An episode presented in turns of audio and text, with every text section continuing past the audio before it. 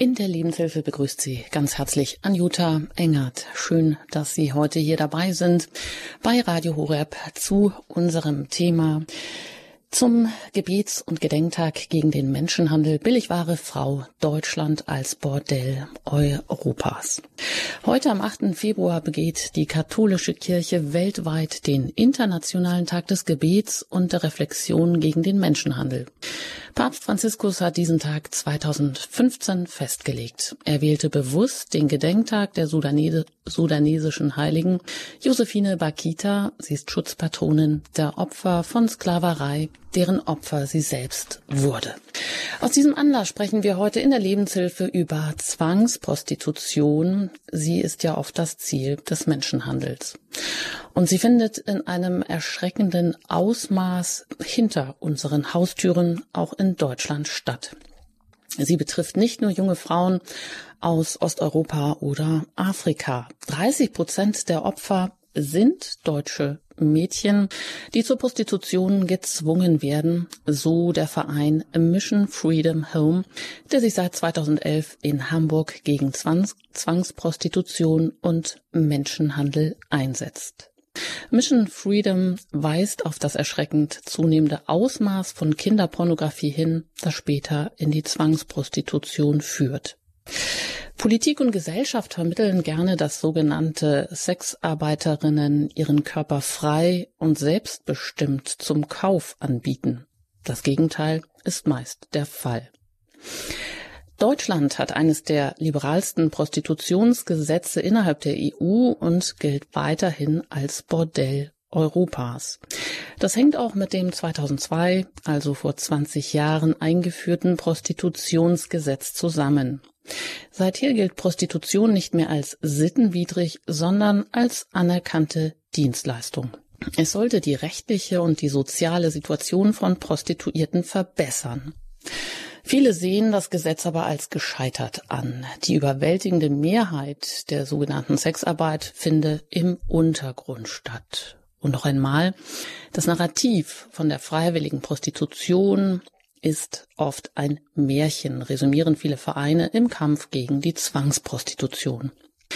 Aber wen verwundert das eigentlich? Und wer würde denn der eigenen Tochter zum Beispiel, die vor der Berufswahl steht, empfehlen, Sexarbeiterin zu werden, also Prostituierte? Wir schauen heute auf Schicksale von pra Zwangsprostituierten hierzulande. Dazu bin ich mit Inga Gergens aus Hamburg verbunden. Dort leitet sie ein Frauenschutzhaus von Mission Freedom Home, ein Verein, der sich, wie gesagt, seit 2011 gegen Zwangsprostitution und Menschenhandel einsetzt. Ich möchte von Frau Gerkens wissen, wie es angehen kann, dass 30 Prozent der Zwangsprostituierten aus deutschen Milieus kommen.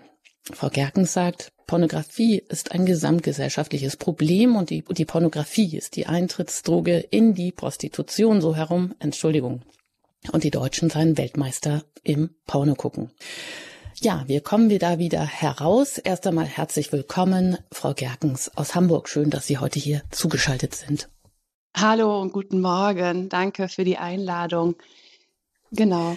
Ähm, ich würde gleich kurz einmal ganz schnell was dazu sagen. Der Verein heißt Mission Freedom, nicht Mission Freedom Home. Das ist mir kurz ähm, einmal wichtig, falls das für Verwirrung sorgt. Und ich leite bei uns zwei Schutzunterkünfte. Wie nennen wir Homes? Ich glaube, das hilft gleich ein bisschen zum Verständnis. Ähm, in unseren Homes betreuen wir Frauen, die aus der Zwangsprostitution kommen und ein neues Leben aufbauen möchten die begleiten wir auf diesem Schritt und deswegen bekommen wir ganz viel aus dem Alltag mit, was die Zwangsprostitution angeht und auch ähm, was diese Themen anbelangt, ähm, ein neues Leben danach aufzubauen.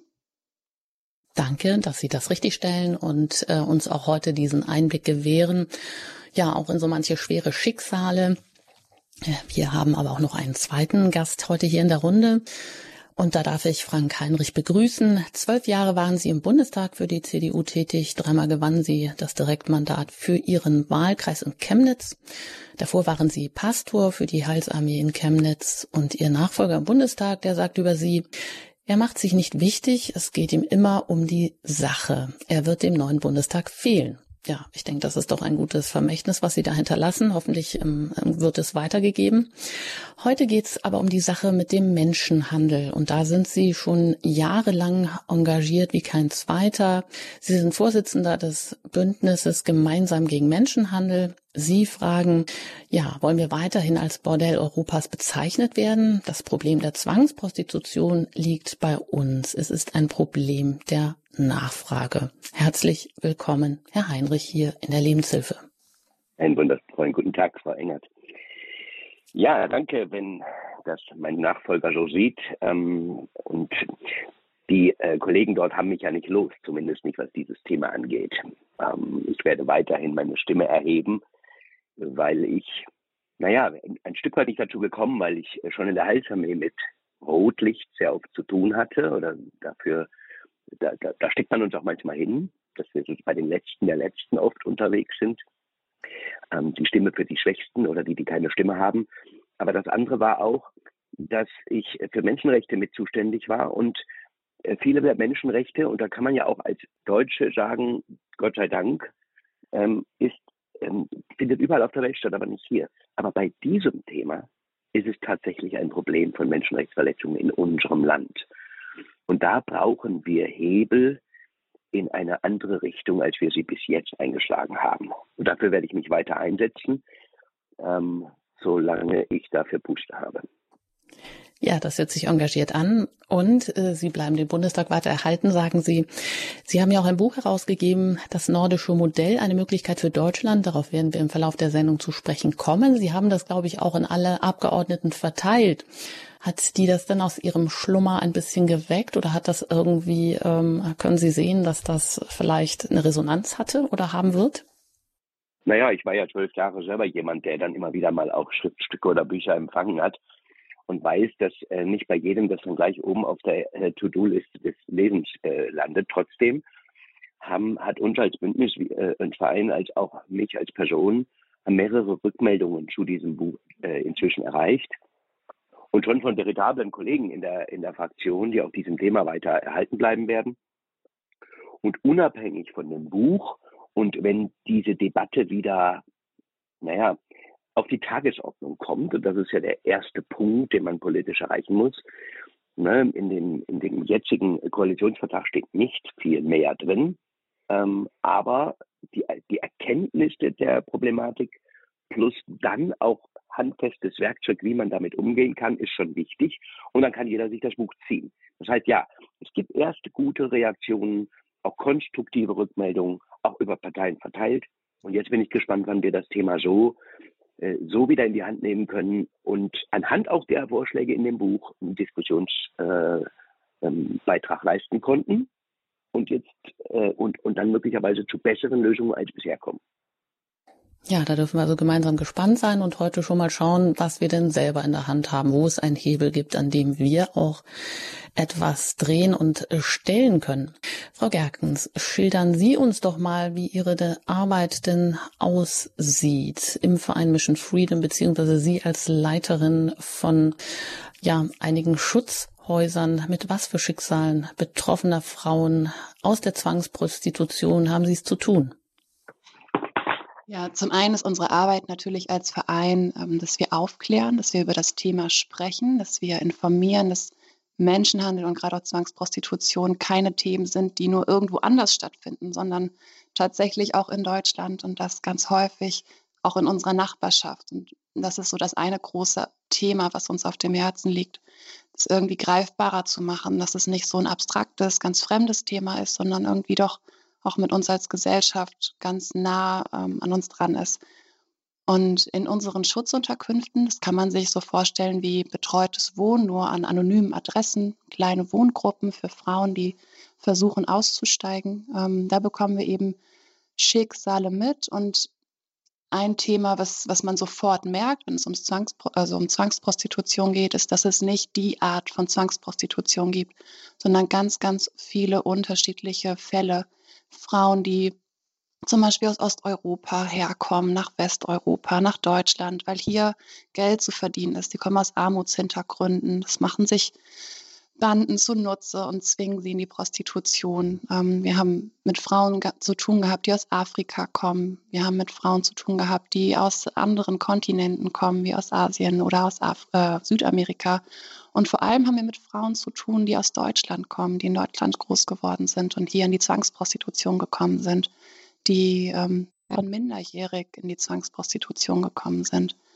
Und da haben wir ja, mit sehr bewegenden Schicksalen zu tun. Frauen, die zum Beispiel schon als Kind in der Kinderprostitution ähm, ausgebeutet worden sind und für kinderpornografische Materialien benutzt worden sind und die dadurch schon ganz früh als Kind irgendwie geprägt worden sind, dass sie für Sex zur Verfügung stehen müssen. Und ähm, das hat ganz viel mit ihnen gemacht, das hat ganz viel mit ihrer Identität gemacht, mit ihrem Denken.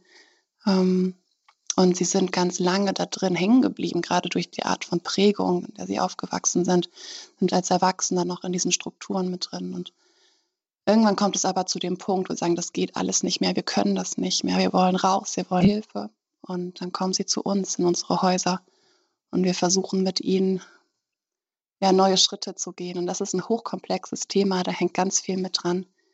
Ähm, da könnte man ewig drüber sprechen. Vor allem haben wir mit den Folgen der Gewalt zu tun. Die Frauen haben unglaublich viel Gewalt erlebt, auf ganz vielen Ebenen, körperlich, seelisch, ähm, emotional, geistlich teilweise auch. Ähm, das hat was mit ihnen gemacht. Sie wurden manipuliert. Und das muss man erstmal verarbeiten. Und das ist das, was bei uns in den Häusern passiert. Hm. Ja, man hört heraus, dass das wirklich sehr, sehr schwierig ist und sehr langatmig ist, dass Frauen da überhaupt wieder herausfinden, weil sie natürlich so geprägt sind. Und wenn sie sagen, schon seit ihrer Kindheit so geprägt sind, dann denken sie vielleicht erstmal, das ist das, das ist eine gewisse Normalität, die sie später vielleicht irgendwie mit Drogen betäuben müssen, damit sie überhaupt so leben können in dieser Zwangsprostitution. Ja, wir benutzen diesen Begriff und wissen aber eigentlich meistens gar nicht, was genau damit gemeint ist und wie Kinder jetzt, wenn Sie so sagen, Kinder schon aus deutschen Milieus da hineingeraten, können Sie uns das kurz mal an einem Beispiel vielleicht erläutern und erklären? Ja, also Zwangsprostitution an sich, da gibt es natürlich eine Definition. Ähm, es bedeutet, wenn eine andere Person jemanden zur Prostitution zwingt und dabei zum Beispiel Gewalt anwendet oder jemanden täuscht, erpresst, eine Zwangslage ausnutzt oder eine Hilflosigkeit Möglichkeit ausnutzt. Persönlich merke ich, dass ich kein Freund von Definitionen bin, sondern eher das so ein bisschen für mich persönlich weitergefasst habe, wenn ich merke, dass Menschen in Prostitution gelangt sind, weil es keine Alternative gab, dann ist das für mich eigentlich eine Form von Zwang. Wenn jemand aus einer Armutssituation kommt und es um Überleben geht, dann ist das irgendwie keine freiwillige Prostitution für mich. Ähm, wenn jemand in der Kindheit jahrelang missbraucht worden ist, für Sex benutzt worden ist und sich dann als Erwachsener aufgrund dieser Prägung weiter dafür entscheidet, weil er von sich glaubt, für nichts anderes ähm, gut zu sein, dann weiß ich auch nicht, ob man da von freiwilliger Prostitution sprechen kann. Das, war, ähm, das bedeutet, dass auf der einen Seite gibt es diese rechtliche Definition und auf der anderen Seite gibt es das Leben, was reinspielt und ganz viele Situationen schafft, die, die man nicht unbedingt freiwillige Position nennen kann, die aber rechtlich nicht in den Bereich der Zwangsprostitution fallen, aber irgendwie auch schwere Situationen sind, in die Frauen gelangen können, die mit Prostitution zusammenhängen. Eine Frau, die jetzt zu Ihnen kommt, ähm, das ist ja unheimlich schwierig, schon dass die alleine aus eigenem, aus eigener Kraft diesen Entschluss gefasst hat, wenn sie einmal in dieser Mühle so drin steckt und auch körperlich und seelisch in einer totalen Abhängigkeit ist. Wie geht das denn? Oder haben Sie die vorher schon irgendwo aufgegriffen oder vielleicht auch angesprochen, um überhaupt diesen Schritt aus der Zwangsprostitution tun zu können, Frau Gerkens? Mm, da gibt es verschiedene Wege. Also zum einen gibt es Frauen, die in der sogenannten, ich würde sagen, sichtbaren Prostitution arbeiten. Das sind die, die Bereiche, ähm, die jeder von uns wahrnehmen kann. Bordelle, Laufhäuser, Straßenstrich ähm, oder Wohnwagenprostitution. Das sind Orte, die man eben im Blick haben kann. Und da gibt es verschiedene Teams in Deutschland, die dort unterwegs sind. Sowohl ähm, Sozialarbeiter von Beratungsstellen, die aufsuchende Arbeit machen oder auch viele ehrenamtliche Teams. Es gibt gerade in Deutschland auch in ja, Kirchen und Gemeinden, die sich das ähm, vorgenommen haben, Menschen dort in ihrer Not zu begegnen und mit ihnen zu sprechen. Mit diesen Teams sind wir viel im Kontakt. Ähm, das heißt, es gibt Menschen, die regelmäßig ins Rotlichtmilieu gehen und mit Frauen dort sprechen und Mut machen und ähm, Hoffnung zusprechen und über Möglichkeiten von Ausstieg ins Gespräch kommen. Das ist so der eine Weg. Dann gibt es Frauen, die sich selbstständig an Beratungsstellen wenden oder auch an die Polizei. Das ist eine andere Möglichkeit. Und dann gibt es ja Prostitution, die ist im öffentlichen Raum nicht so sehr wahrnehmbar, ähm, weil die eher in privaten Bereichen stattfindet. Und ähm, wenn da, also Frauen, die momentan zu uns kommen, die arbeiten ich mal eher in diesen privaten, versteckten Bereichen, teilweise das, was man im Darknet ähm, sehen könnte, wenn man sich dort aufhielte. Ähm, und die landen über einen ganz anderen Weg bei uns. Die landen nämlich über Therapie oder Kliniken bei uns. Ähm, das sind Frauen, die man nicht so im Rotlichtmilieu, im Bordell irgendwo sehen würde, sondern es sind Frauen, die nach außen hin vielleicht auch ein normales Leben führen, die irgendwie eine eigene Wohnung haben, aber die mit großen psychischen Problemen kämpfen und dann in Therapie gehen oder in der Klinik und sich dann dort mehr damit auseinandersetzen und dann merken, ich habe da mit Dingen zu tun, ähm, da brauche ich noch weitere Hilfe. Und dann läuft die Hilfevermittlung ja über Mitarbeiter in der Klinik. Sie haben im Vorgespräch gesagt, dass es in Deutschland ähm, man so leicht eine ähm, private Porno- oder Sexparty organisieren kann wie eine Tupperparty.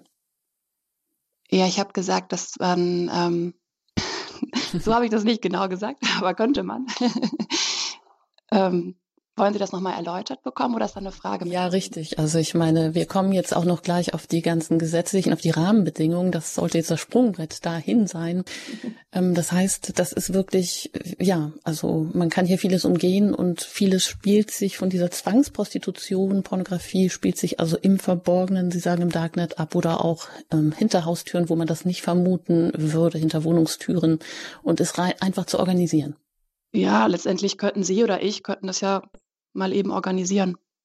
Also das, was ich meinte im Vorgespräch, war, dass man früher, bevor es das neue Gesetz gab, dass es eben gar keine Regelung gab. Ähm, dass wenn jemand eine Imbissbude aufmachen möchte, dann gibt es da Regularien und Auflagen vom Gesundheitsamt. Und das gab es bei Bordellen überhaupt nicht. Ähm, das wurde jetzt durch das Gesetz ein bisschen verändert und das kann Herr Heinrich garantiert auch noch viel besser erläutern als ich. Ähm, und gleichzeitig ist es aber auch genauso, wie Sie es sagen.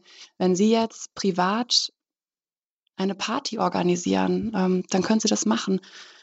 Das kann eben keiner kontrollieren und keiner überprüfen. Und wenn Sie in gewissen Netzwerken drin sind und Sie Leute kennen, die gewisse Dinge stehen, dann können Sie einfach einladen.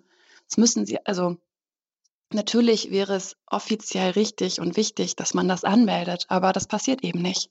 Und das ist genau das Problem was wir besonders in den Bereichen mitbekommen, wo es eben um Sex mit Kindern geht ähm, oder ja, mit Praktiken, die nicht rechts, also die rechtswidrig sind, dass man eben ganz einfach privat alles Mögliche organisieren kann, ohne dass das jemand kontrollieren kann. Hm. Womit das jetzt zusammenhängt, das ist natürlich jetzt auch eine entscheidende Frage. Da kommt jetzt auch ähm, Herr Heinrich mit ins Spiel. Hier bei Radio Horeb in der Lebenshilfe. Wir sprechen über den Internationalen Tag des Gebets und der Reflexion gegen den Menschenhandel. Papst Franziskus hat diesen Tag 2015 initiiert. Ja, und wir fragen danach, billigware Frau, Deutschland als Bordell Europas. Wie ist es dazu gekommen?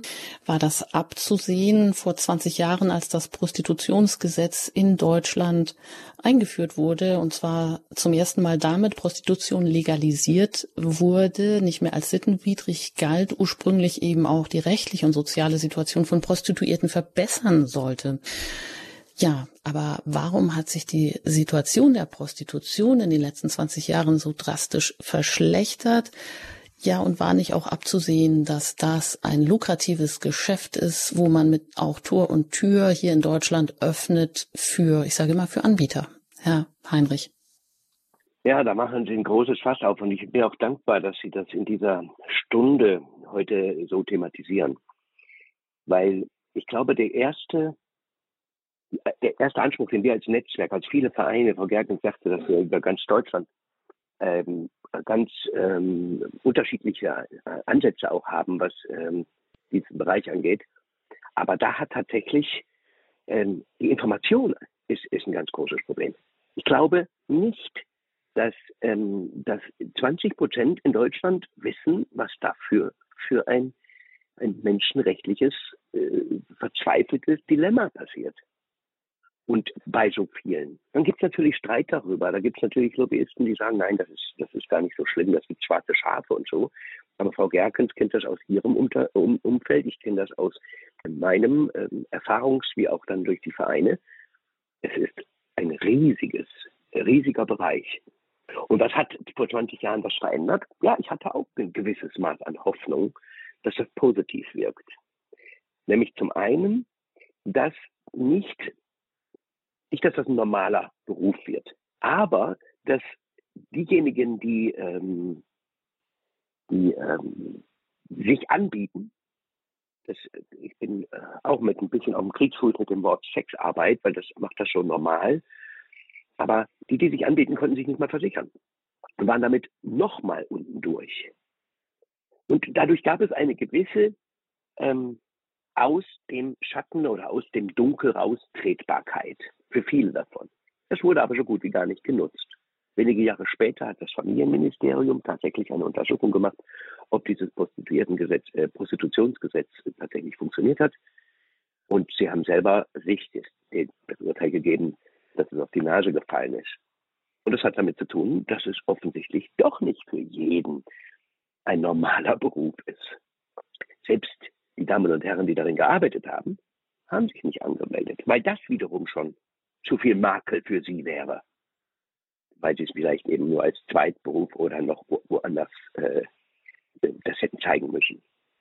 Also die, die große Herausforderung ist meiner Wahrnehmung nach, den Grundwasserspiegel in unserer Gesellschaft zu heben, dass wir hier richtig ein Menschenrechtsproblem haben, nicht ein moralisches. Dass der moralische Faktor da rausgekommen ist vor 20 Jahren, ähm, ne, das finde ich in Ordnung.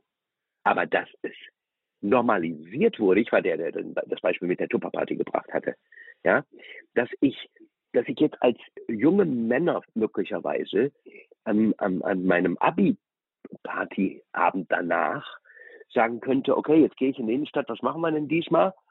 Und auf die, auf die Reihenfolge nach Kino und danach noch abhängen und vielleicht oder ein Kneipenbesuch und alle äh, betrinken sich, könnte die dritte Option, die nicht teurer ist, ein gemeinsamer Bordellbesuch sein.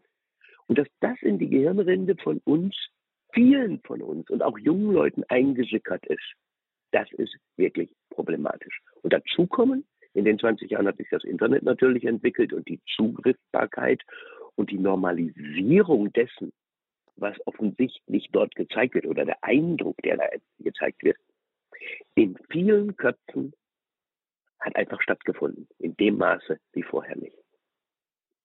Hm.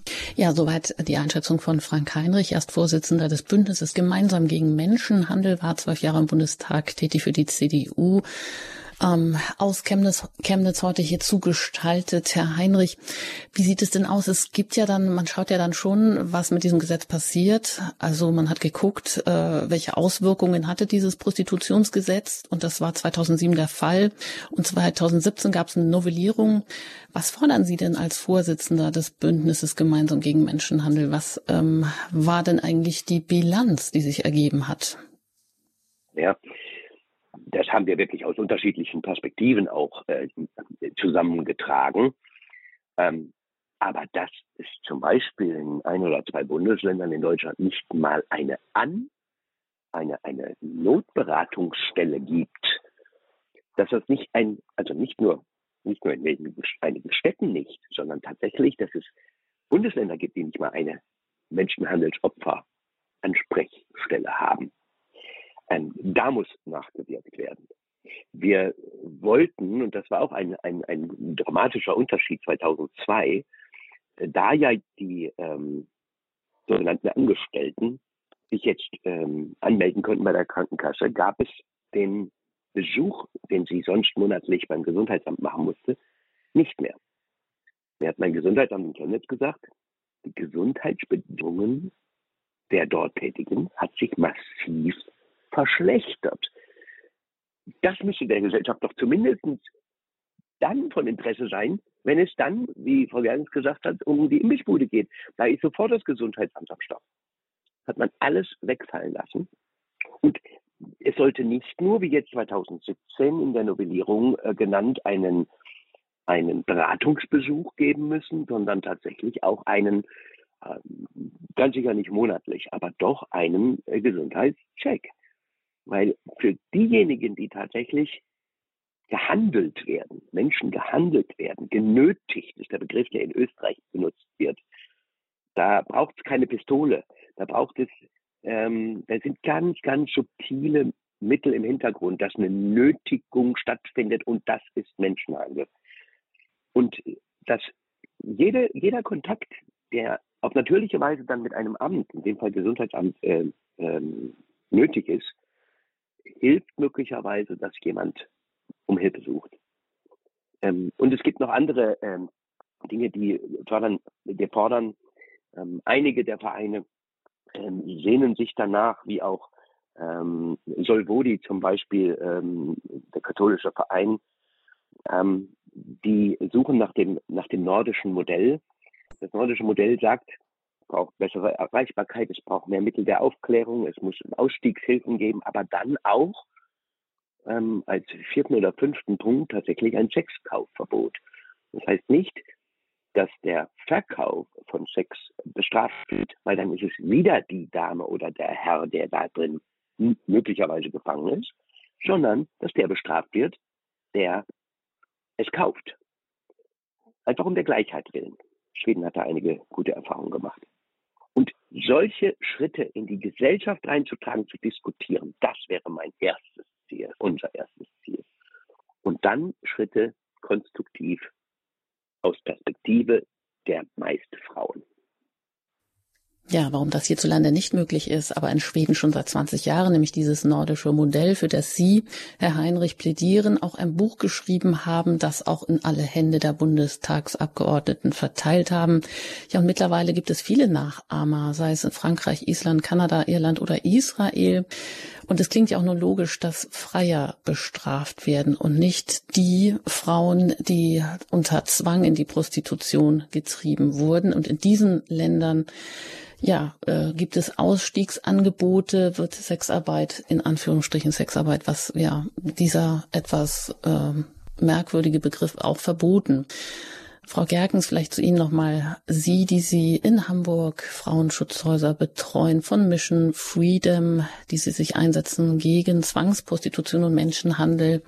Sie sagen ja eben Sexarbeit, selbstbestimmte sogenannte Sexarbeit ist ein Märchen oder das sagen viele. Ähm, und Sie sind da auf eine Zahl gekommen, die bei der uns vielleicht auch die Alarmglocken läuten sollten, nämlich 30 Prozent der Zwangsprostituierten, eben der Opfer sozusagen, sind Mädchen aus Deutschland, aus deutschen Milieus. Wir denken oft, na, das sind die Frauen aus Osteuropa, aus Afrika, das ist weit weg. Aber es ist eben gar nicht weit weg. Es passiert nicht nur hierzulande, sondern es passiert, ja, inmitten unseren, ich sage mal, Milieus, in unserem Leben. Woher, wie kommt diese Zahl zustande von 30 Prozent? Ähm, also ich würde mich jetzt nicht auf diese Zahl festlegen lassen. Wir hatten darüber gesprochen, dass, dass eben ein ganz großer Teil der Frauen, die man hier im sichtbaren Prostitutionsmilieu mitbekommt, dass die aus dem Ausland kommen. Ähm, da spricht man häufig so von 70, 80 Prozent, die aus Rumänien, aus Bulgarien, aus anderen Ländern kommen. Aber eben nicht nur aus anderen Ländern. Es gibt auch Frauen, die aus Deutschland kommen.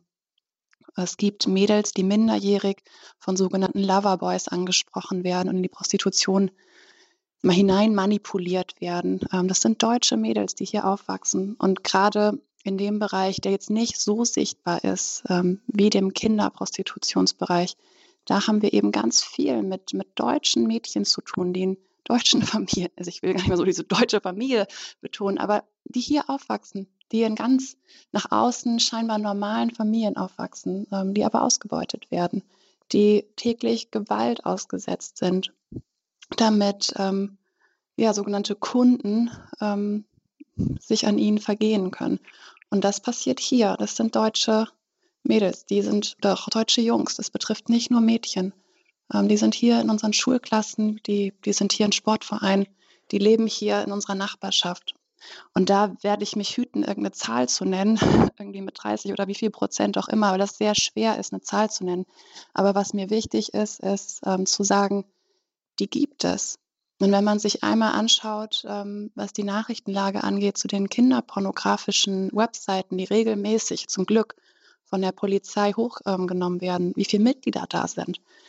Ähm, zuletzt war das wieder eine Plattform mit 80.000 Mitgliedern und viele davon kommen aus Deutschland. Und jedes Mitglied muss selber pornografisches Material hochladen. Also wenn man auf so eine kinderpornografische Plattform Zugriff haben möchte, muss man selber Material erstellen und hochladen. Und das bedeutet, dass eben auch all diese Mitglieder dort selber sich an Kindern in ihrem Umfeld vergehen. Und das gibt uns eine Größenordnung, mit was wir es hier zu tun haben. Vielleicht hilft das. Also man kann schwer über Zahlen sprechen, weil man eben mit Dunkelfeldern zu tun hat. Aber ähm, hm. Wir gehen von sehr ja, hohen. Sie nennen ja die Zahl auf der, auf der eigenen Website und eine Zahl ist natürlich erstmal eine Hausnummer, um überhaupt darüber ins Gespräch zu kommen und überhaupt erstmal irgendwas ins, äh, in Bewegung zu setzen. Und das ist ja auch wichtig und richtig. Ja, genau. Die ja, Zahl auf der Website, die hatte mit äh, den ermittelten Verfahren zu tun, ähm, was die Polizeiberichte angeht. Ähm, ich glaube, um darauf nochmal Bezug zu nehmen, da ging es um Polizeiverfahren, ähm, die im letzten Jahr geführt worden sind. Und da ähm, ging es eben um die Anzahl an, an also Frauen, die aus Deutschland kamen. Da haben Sie recht. Mhm. Ja, klar, und das sind natürlich immer die Dunkelziffer, muss man wahrscheinlich davon ausgehen, dass die immer noch weit höher ist. Aber es gibt genug Anlass, über dieses Thema zu sprechen. Nicht nur, dass wir heute den Internationalen Tag des Gebets und der Reflexion gegen den Menschenhandel haben, der von der katholischen Kirche am 8. Februar begangen wird. Und der 8. Februar ist auch der Gedenktag der heiligen Josephine Bakita. Sie ist Schutzpatronin der Opfer von Sklaverei deren Opfer sie selbst wurde. Und wir fragen heute hier in der Lebenshilfe bei Radio Horeb oder sprechen über die billigware Frau Deutschland als Bordell Europas. Was können wir eigentlich dagegen tun? Zu Gast äh, sind Inga Gerkens von Mission Freedom, einer, ähm, eines Vereins, die sich gegen Zwangshandel, äh, Zwangsprostitution und Menschenhandel einsetzen. Und sie leitet in Hamburg zwei Frauenschutzhäuser und zu Gast auch Frank Heinrich, erst Vorsitzender des Bündnisses Gemeinsam gegen Menschenhandel und sehr engagiert in diesem Bereich. Auch zwölf Jahre mh, hm, tätig gewesen im Bundestag als CDU-Politiker für seinen Wahlkreis Chemnitz Beide sind hier heute auch für Sie da, für Ihre Fragen, die Sie gerne zu diesem Thema an uns stellen können. Das Hörertelefon ist jetzt für Sie freigeschaltet und Sie empfangen Radio Horeb deutschlandweit über DRB Plus, europaweit auch über Satellit Astra oder auch über Kabel digital in Deutschland, über Internet, die App natürlich über Phonecast und im Großraum München auch über OKW. Also Sie können uns überall hören und erreichen uns jetzt unter der 089 517 008 008. Wenn Sie außerhalb von Deutschland anrufen, wählen Sie natürlich zuerst die 0049 und dann 89 517 008 008. Nach der Musik geht es hier weiter in der Lebenshilfe mit unserem Thema Deutschland als Bordell Europas.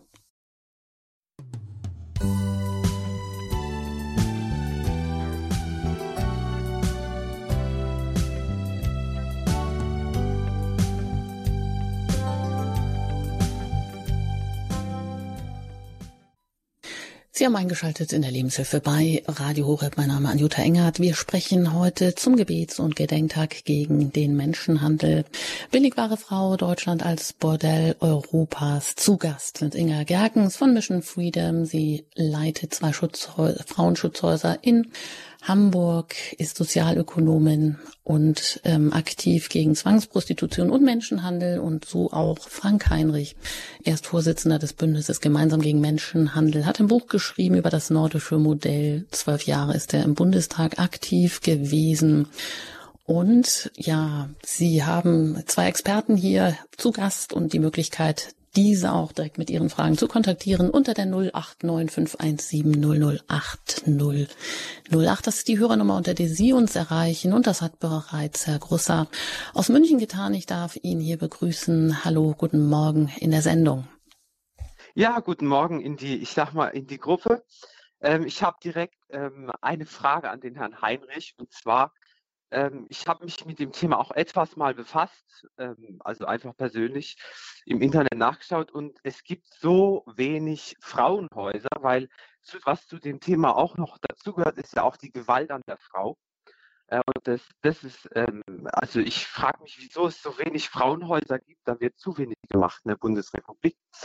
Und äh, zweitens wollte ich einen, ich vielleicht nicht einen Ansatz äh, äh, über die Bildung geben, dass man das in die Schulklassen trägt, damit dieses Tabu, was, was und diese Schamhaftigkeit, die ja selbst die Huren haben, äh, wenn sie sich anwenden, ähm, dass man das, äh, keine Ahnung, in, in, den, in, den, in den Common, äh, Common Sense, in, ins Bewusstsein. Ja, jetzt ist die Verbindung ziemlich schlecht, aber ich glaube, wir haben verstanden, was Ihr Anliegen ist und ich gebe das weiter. Also Sie meinen, es würde zu wenig Frauenhäuser geben. Jetzt haben wir eine Vertreterin da heute hier und ob man diese Aufklärungsarbeit nicht in die Schulen tragen könnte. In der Schule kommt ja vieles an, was politisch durchgesetzt werden soll und will. Und das wäre doch vielleicht auch mal etwas Sinnvolles im Gegensatz zu dem, was teilweise so hineinflattert in die Schulen. Ja, Herr Heinrich, Frau Gerkens, wer möchte da jetzt vielleicht als erstes antworten? Ja, äh, danke schön. Ähm, ich glaube, Herr Groscher war Ihr Name. Ich habe ich hab das sehr gerne gehört. Ich, ähm, ich habe eine Schwierigkeit, das dann genau Frauenhäusern gleichzustellen. Ich vermute, Frau Gerkens kann da noch genauer drauf eingehen.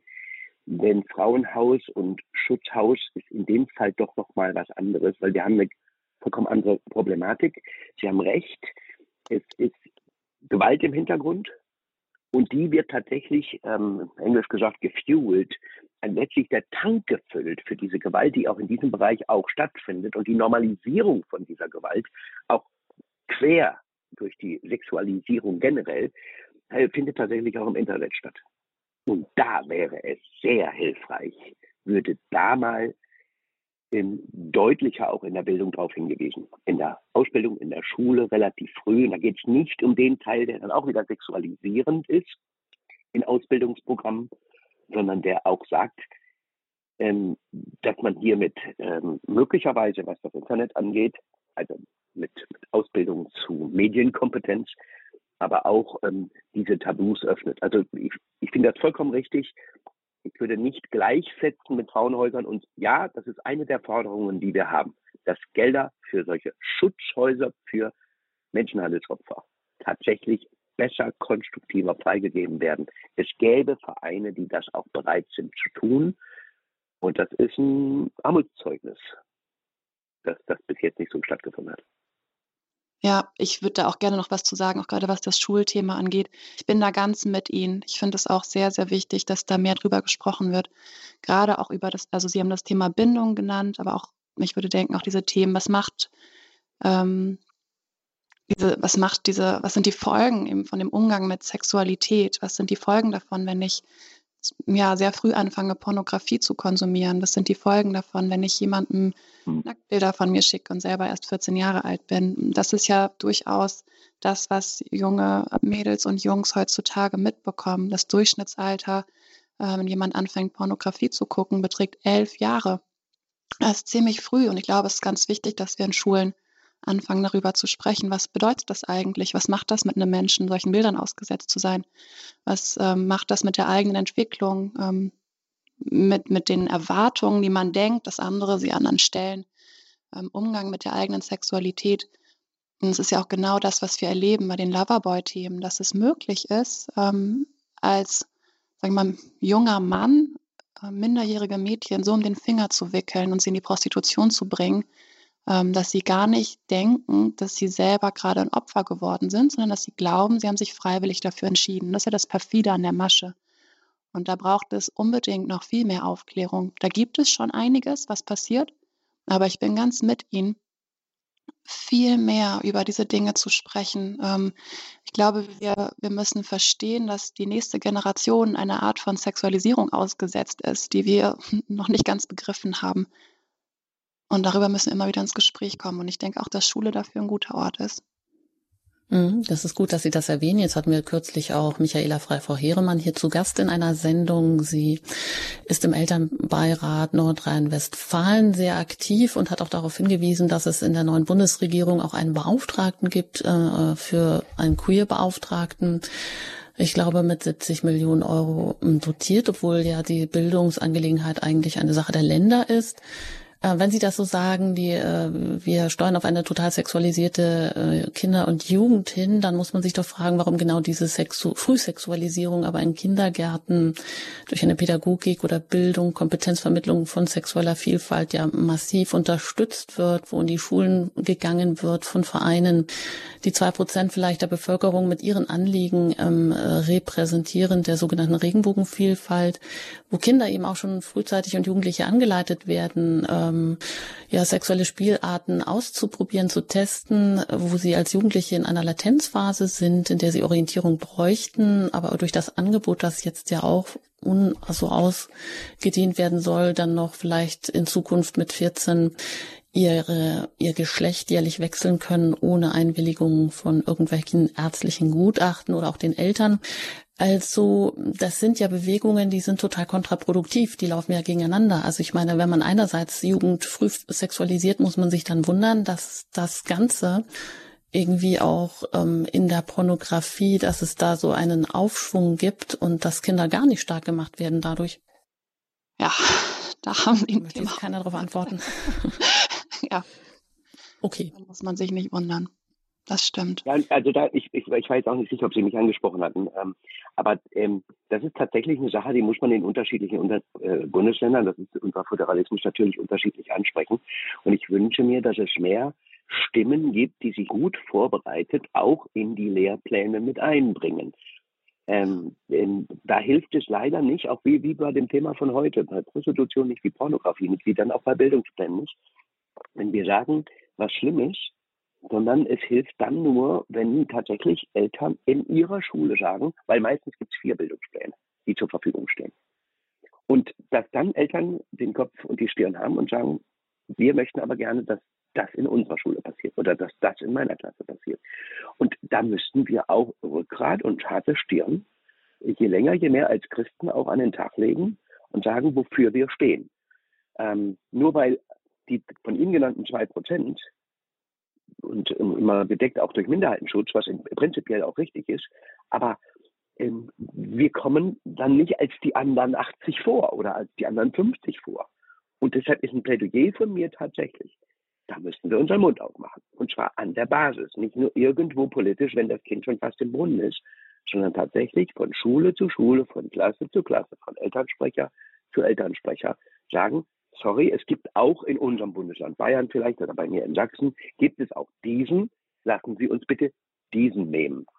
Und PON mhm. ist das Recht der einen, nicht die Pflicht aller anderen. Und ja, die Frühsexualisierung spielt quer durch unsere Gesellschaft eine Riesenrolle. Und wie der Leser gerade gesagt hat, Gewalt, eins der Teile im Internet, sind 50 oder mehr Prozent aller Pornografie ist mit Gewalt behaftet. Wenn jetzt die durchschnittlich Elfjährigen das erste Mal in, in Kontakt mitkommen. Und der Junge hört, dass das üblich ist und normal. Und das Mädchen sieht und glaubt und nimmt daher ihre Informationen. Dann gehen beide in eine persönliche Sexualisierung, die ihnen sagt, das kann ich erwarten.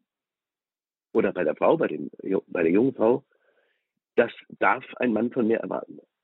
Und da müssen wir viel, viel früher, wie sagten Sie vorhin, die Einstiegsdroge äh, Pornografie tatsächlich mit all ihren Gefahren auch in Bildungspläne bringen.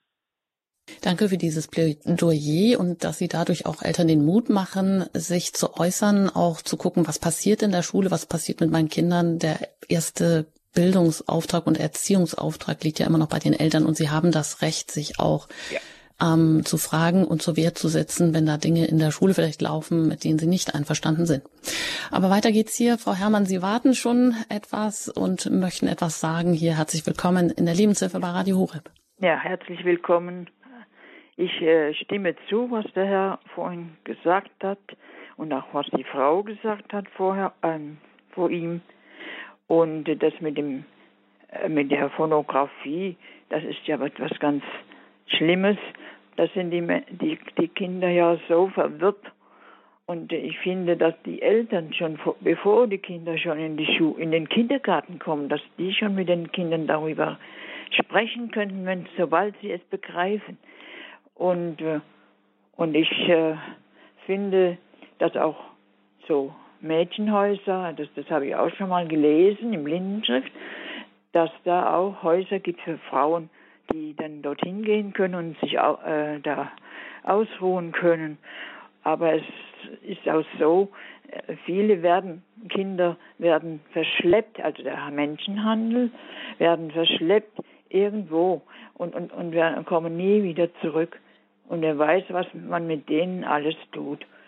Ich mhm. bitte Gott darum, dass er uns doch die Gnade gibt, auch der Regierung, damit sie begreifen und verstehen, was es ist, dass es so schlimm ist für die Kinder.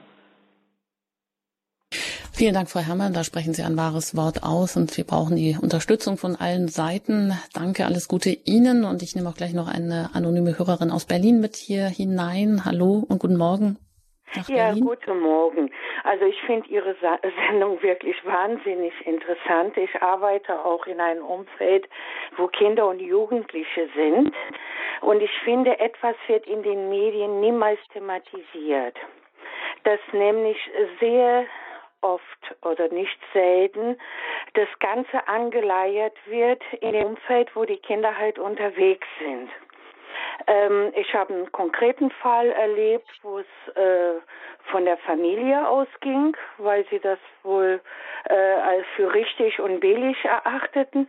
Und dann in Zusammenarbeit mit äh, der Jugendeinrichtung, wo äh, das Mädchen zu Besuch kam. Das ist niemals wirklich strafrechtlich verfolgt worden und dass es aufgeflogen ist, weil ich das beobachtet habe, was eigentlich nicht altersentsprechend war zwischen dem Kind und einer Erwachsenen, wurde ich praktisch stigmatisiert. Das Kind dürfte meine Gruppe nie wieder besuchen.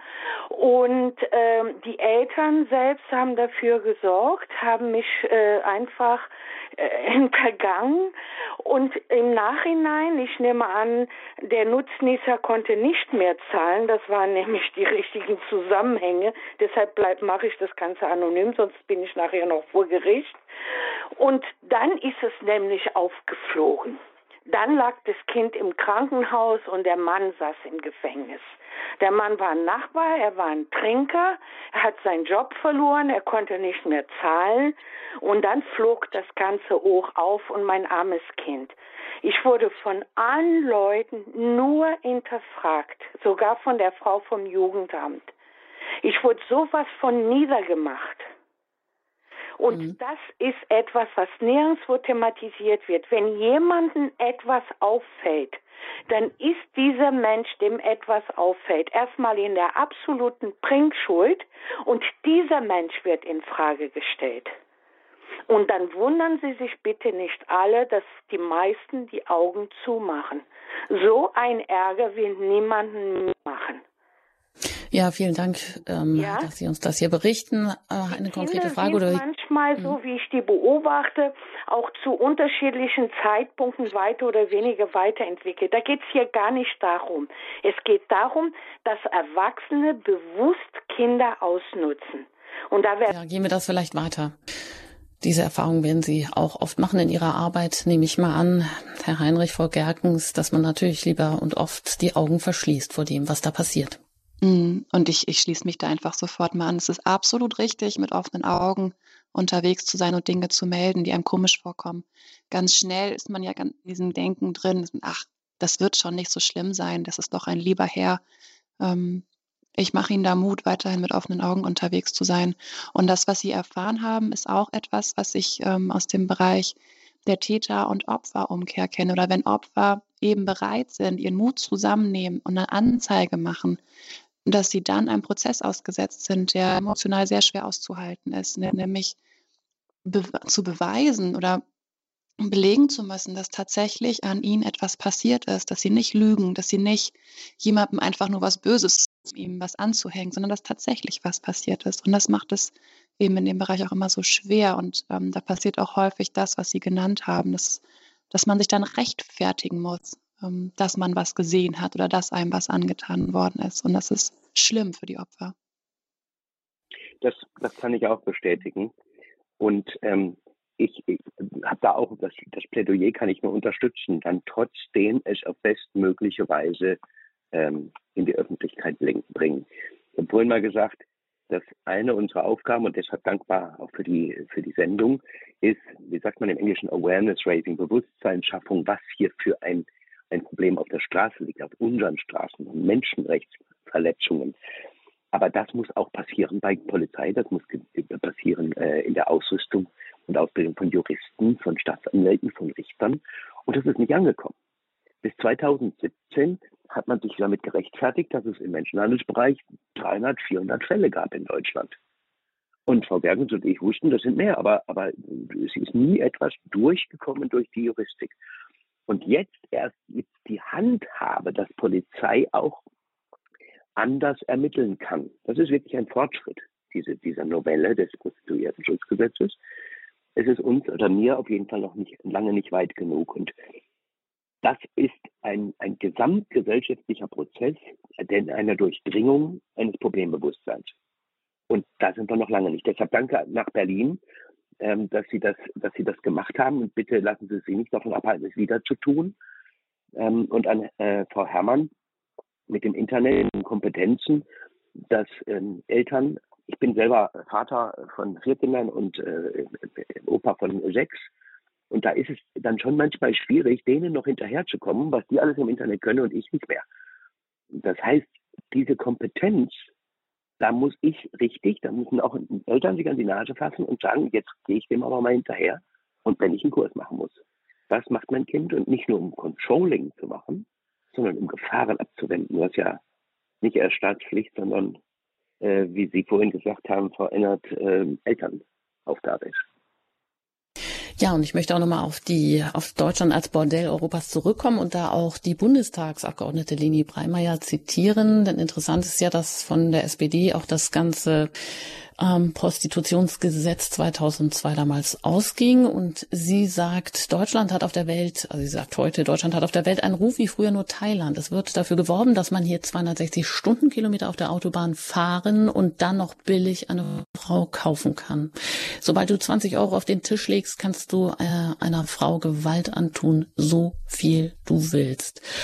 Ja, darüber regt sie sich mit Recht auf und fordert auch dazu auf, etwas zu ändern, Herr Heinrich, warum hat denn bislang noch keine im Bundestag vertretene Partei ein Sexkaufverbot in ihr Programm aufgenommen, wie es eben andere Länder mit dem nordischen Modell getan haben? Ja, da gibt es verschiedene Gründe. Also ich habe ja mit Frau Breimeyer sehr lange sehr auch gut zusammengearbeitet und bin froh, dass sie ähm, weitermacht.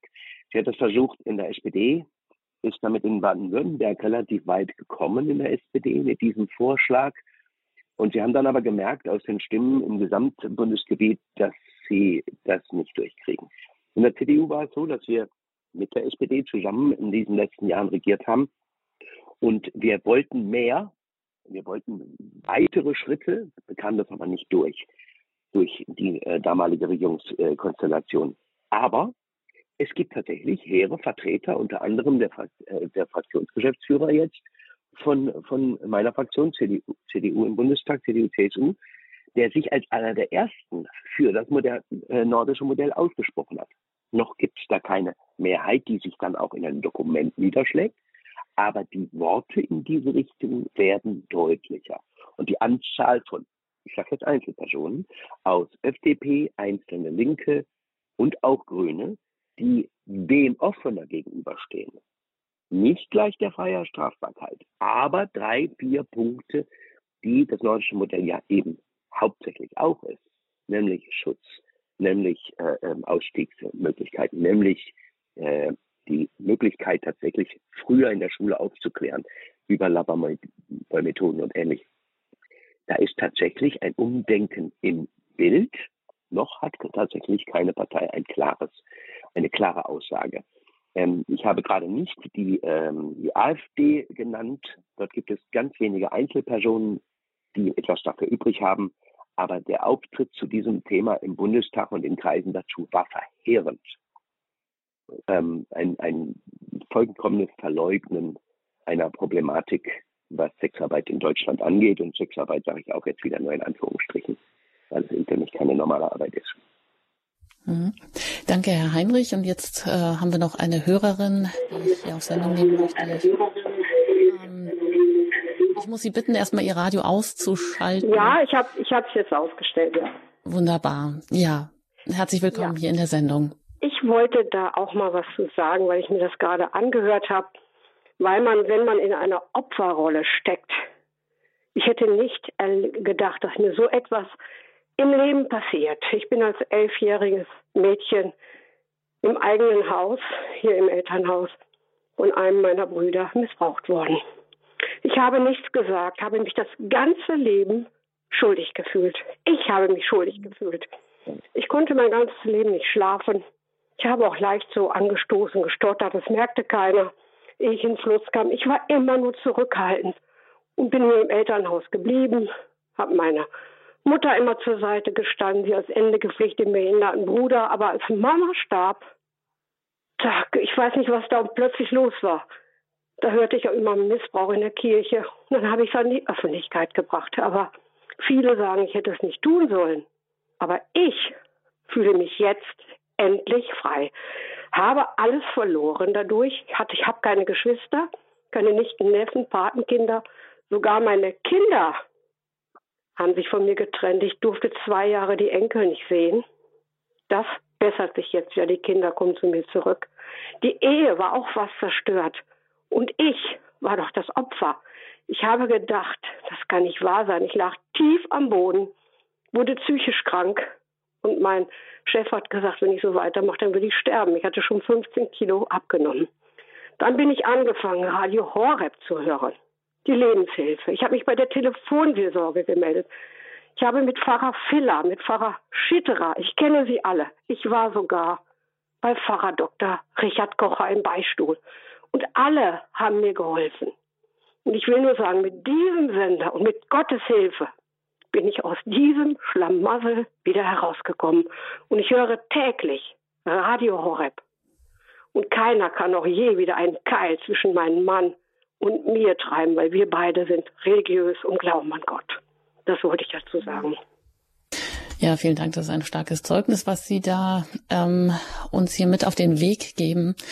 Ja, vielleicht Herr Heinrich oder Frau Gerkens einer ja. von Ihnen dazu. Also da kann ich nur jetzt natürlich übers Radio nur bildhaft meinen meinen Hut ziehen vor Ihrem Ihrer Geduld, Ausdauer, die Sie dabei haben und dem, wie Sie dieses Zeugnis am Schluss formuliert haben. Ähm, ich hätte als ehemaliger Pastor jetzt bei der Amen gerufen danach, aber tatsächlich ist das Mutmachen. Das ist ein Plädoyer, eben nicht die Schuld, die ja genau diese Nötigung, dieser Nötigungsfaktor ist, dieser Drängungsfaktor, den alle anderen ausnutzen. Die Schuldfrage. Das passiert noch auf ganz viele andere Weise bis hin zur Loverboy-Methode. Das war wie, die, die Pistole ist nicht eine Pistole, die die Haut verletzt, sondern die ist eine innere Pistole und eine innere Waffe, die die Herzen verletzt. Und die Leute kommen dann nicht mehr raus. Deshalb danke für dieses sehr pragmatische Beispiel. Und da müssen wir auch vielleicht als Mitchristen untereinander besser hingucken und nicht nur eine Äußerlichkeit äh, wahrnehmen, sondern innerlich wirklich lange Geduld haben. Hm, ich kann mich dem nur anschließen. Danke, dass Sie das gerade geteilt haben. Und ich ja, kann das nur bestätigen, dass genau das, was ich auch mal wieder mitbekomme, es kostet Opfer alles, sich aus ähm, diesen Themen zu befreien, weil so häufig die Familie mit drin hängt. Und wenn man, wenn die Familie Täter ist, dann muss man sich von seiner Familie lossagen, um irgendwie rauszukommen, um, um und das ist so schwer. Und ich kann jeden verstehen, der diesen Schritt nicht tut. Und ich kann absolut nur Mut und Bewund ähm, Bewunderung aussprechen für den Mut, den Einzelnen genau das zu tun, alles hinter sich zu lassen, sein ganzes Leben letztendlich zu verlieren, um irgendwie Neues zu finden. Und ich möchte uns als Christen und als Kirchen und Gemeinden auch genauso Mut zusprechen, dass wir Orte sind, wo Beziehungen neu angeboten und gelebt werden können. Weil ich glaube, es braucht Beziehungen, die das auffangen, was durch Beziehungen in Familien oder in solchen Umfelden zerstört worden ist. Ich glaube, Kirche ist da einfach ein sehr, sehr ja. guter Ort. Damit vielleicht wieder zurück zu Ihnen, Frau Engert. Richtig gut. Danke, Frau Gergens. Also es braucht Beziehungen. Ähm, da sind wir auch bei der abschließenden Frage, wo können wir einen positiven Ausblick geben, beziehungsweise was können wir eigentlich auch tun als Einzelne in der Kirche, in der Gemeinde, in der Politik, in der Gesellschaft? Wo haben wir denn Handlungsspielräume, die wir auch nutzen können? Vielleicht dazu einmal von meiner Seite. Ähm, ich glaube, was wir alle mitbekommen, ist, wie schwer es ist, gute Gesetze auf den Weg zu bringen, wie schwer es ist, Opfer zu erreichen, wie schwer es ist, als Opfer irgendwie rauszukommen. Und das ist so das eine. Aber was wir auch in der, auch in der Hand, was wir auch nicht, also was wir probieren, ist, die Nachfrageseite zu klären. Denn all das, dass es Opfer gibt, dass es Menschen gibt, die Opfer ausbeuten, dass es Menschen gibt, die überhaupt Strukturen von Ausbeutung schaffen, das gibt es nur, weil man damit Geld verdienen kann. Und deswegen ist Vereinen wie uns oder auch Herrn Heinrich das so wichtig, die Nachfrageseite anzugehen und zu sagen, hey, wir haben ein Problem, weil wir genau so was nachfragen. Wir fragen solche Leistungen nach. Und deswegen gibt es die. Und deswegen ist es uns so wichtig, immer wieder darauf hinzuweisen, wir haben ein echtes Problem, wenn wir so viel nachfragen in Deutschland. Es betrifft uns als Gesellschaft, dass wir, ich will gar nicht Dienstleistung sagen, sondern dass wir Ausbeutung nachfragen, dass wir ein Interesse daran haben, Frauen zu kaufen, Kinder zu kaufen, gewalttätige äh, Filme zu schauen, wo wir sehen können, wie Kindern, Jugendlichen und Erwachsenen Gewalt angetan wird, das, das macht oder das zeigt, das offenbart was von uns als Gesellschaft. Und ich glaube, das ist der wichtigste Hebel, den wir haben. Das Problem liegt ja. bei uns und das Problem ist eins der Nachfrage. Ihr Credo, Herr Heinrich, das Problem damit ist Pornografie, Zwangsprostitution, Menschenhandel gemeint. Ja, auch noch Ihr Ausblick und die Frage auch an Sie, was können wir tun? Sie sagten ein schöner Ausblick oder ein guter Ausblick. Äh, ähm, meine Utopie und mein Traum ist tatsächlich, dass wir das ausrotten können. Das kriegen wir aber nicht, so wie äh, Frau äh, Gerkens gerade gesagt hat, solange nachgefragt wird. Solange Geld da ist, solange Gefälle zwischen Armut und Reichtum ist auf der Welt, in Europa oder in Deutschland. Und deshalb, ich sehe diesen Ausweg, ähm, wie die Lutheraner sagen, ein, ein Apfelbäumchen bauen und das äh, äh, pflanzen. Das können wir alle im Eins zu eins Gespräch darauf achten, wie leichtfertig wird gewitzelt über Pornografie oder Prostitution. Da rede ich insbesondere an die Männer, die jetzt zuhören. Ähm, denn sie sind möglicherweise dann die, darüber wegspielen, dass sie selber nachfragend sind. Jeder Mann in Deutschland war im Schnitt, Sie und ich vielleicht nicht, aber dafür jemand anders doppelt, ähm, zwischen den letzten acht und zwölf Wochen einmal hat er Sekt gekauft. Und das ist zu viel. Da ist zu viel Markt. Und da müssen wir von runter. Und da hat jeder seine Gabe. Der eine hat ein bisschen Geld und kann sagen, ich kann spenden für Organisationen, ähm, die in dem Bereich arbeiten. Andere können äh, sich im Medienbereich einbringen und ordentlich darüber aufklären. Die nächsten können, wie die Dame gerade eben, äh, Zeugnis davon geben, wie, wie sie frei werden und wie anderen Mut gemacht wird. Letztlich kann jeder seinen kleinen Samen beibringen. Und da sehe ich in der Zukunft einen, einen helleren Horizont. Aber das ist ein langer Weg und es ist ein ferner, guter Ausblick. Aber ein ganz herzliches Dankeschön, dass wir diesen Weg heute mit Ihnen beginnen konnten. Frank Heinrich, Vorsitzender des Bündnisses Gemeinsam gegen Menschenhandel. Ein Buch hat er geschrieben über das nordische Modell. Können Sie sich auch gerne ähm, kaufen, reinschauen, weitergeben. Und er war zwölf Jahre im Bundestag tätig. Und ebenso ein herzliches Dankeschön an Inga Gerkens von Mission Freedom in Hamburg ähm, für ein Leben in Freiheit dort ähm, betreut, leitet sie ein Frauenschutzhaus und ist gegen zwar Prostitution und Menschenhandel aktiv. Vielen Dank, dass Sie heute hier zu Gast waren in der Lebenshilfe zum Internationalen Tag der Gebets und äh, des Gebets und der Reflexion gegen den Menschenhandel hier in der Lebenshilfe mit dem Thema Billigware Frau Deutschland als Bordell Europas. Danke Ihnen beiden und alles Gute Ihnen bei Ihrer Arbeit und auf Wiederhören. Vielen Dank für die Einladung und danke, dass Sie alle mitgehört haben, liebe Zuschauer, äh, Zuhörer, muss man sagen. Ich verabschiede mich an dieser Richtig. Stelle. Tschüss. Einen wundervollen Tag. Tschüss. Danke. Dankeschön. Ja, und alles weitere, wenn Sie das ein oder andere nicht mitbekommen haben, können Sie natürlich jederzeit gerne bei uns auf, in der Mediathek auf der äh, Website unter horeb.org äh, wiederfinden im Podcast. Diese Sendung gerne noch einmal nachhören oder sich auch informieren über das Programm. Und über das Programm zum Beispiel bekommen Sie auch nochmal weitere Detailinformationen zur Sendung und Adressen, die wir dort hinterlegen oder Kontakte. Ich sage Ihnen ein herzliches Dankeschön für Ihr Interesse und für Ihre Anrufe, mit der Sie wieder auch diese Sendung hier bereichert haben. Alles Gute wünscht Ihnen Ihre Anjuta Engert.